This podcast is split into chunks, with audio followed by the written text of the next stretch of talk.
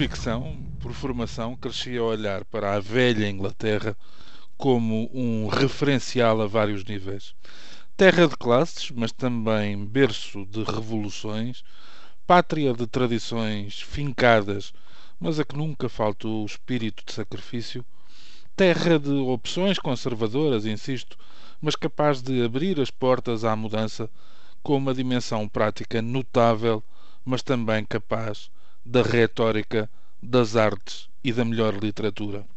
Feitas as contas, havia sempre a miragem de um país secularmente democrático, autónomo até pela sua condição de ilhéu, admirável, mesmo que fosse ficando para o meio da tabela num mundo novo.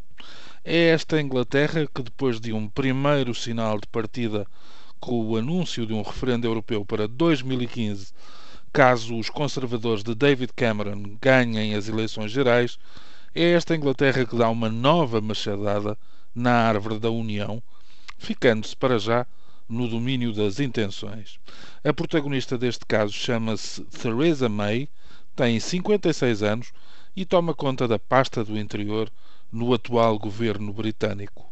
Segundo vários analistas, esta participação no executivo não tem impedido a senhora May, que em tempos se tornou conhecida como defensora e obreira da multiplicação dos poderes policiais e consequente diminuição dos direitos dos cidadãos, de se posicionar de uma forma cada vez mais clara como alternativa eventual à liderança de Cameron.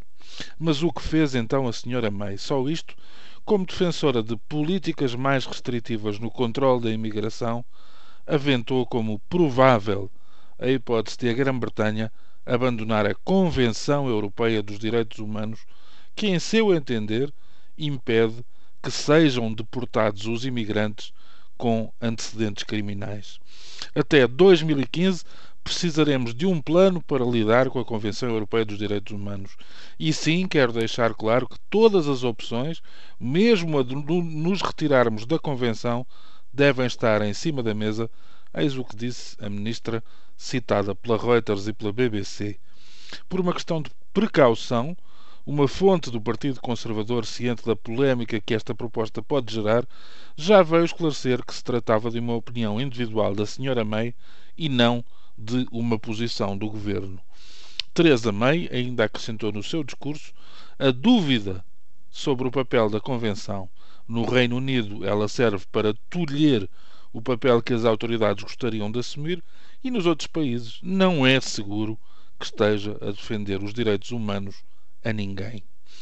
Já conhecemos, por cá também, as teorias de que, por funcionalidade e temporariamente, poderia ser útil a suspensão de regimes e de direitos.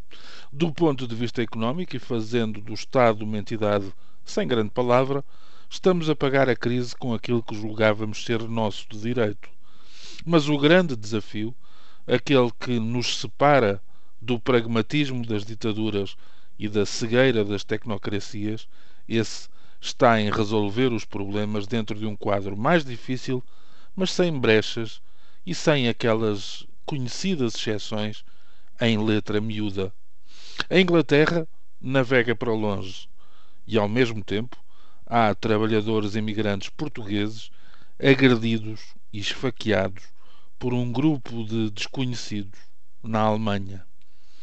Em matéria europeia, é mesmo a casa a vir abaixo, fendas e mais fendas antes da derrocada final. Nessa altura, desalojados seremos todos, mas uns mais do que outros. É o costume. Bom dia.